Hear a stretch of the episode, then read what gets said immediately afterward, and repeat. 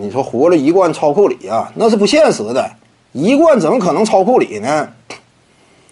他现在呀手里的东西呢，比斯顿库里还少了一个常规赛 MVP，对不对？你就拿一个冠军你就超库里啊，那是超不了的。并且呢，胡子和库里这两位之间直接比较啊，其实呢特别直观，因为斯顿库里这些年以来一直压着胡子在打嘛。你说早期那会儿啊，一五到一六赛季啊，当时勇士队阵容班底没有那么齐整，尤其一五年嘛。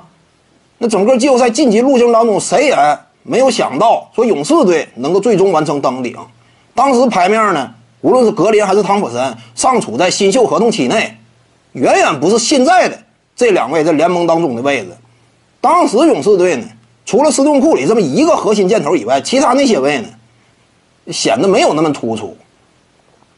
但就算是在那种情况之下，面对拥有德怀特·霍华德的某支球队。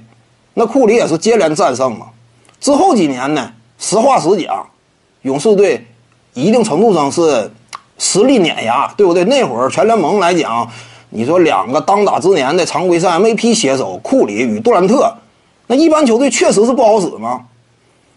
只不过呢，某支球队他也得到过机会啊。去年季后赛，勇士队这块主要干将嘁啦咔嚓倒下，凯文杜兰特也不在。这就是大好机会嘛，证明自己的机会。只不过最终发现，胡子和库里相比呢，关键场次啊，这样一种把握能力啊，临危受命的率队能力啊，仍然是高下立判。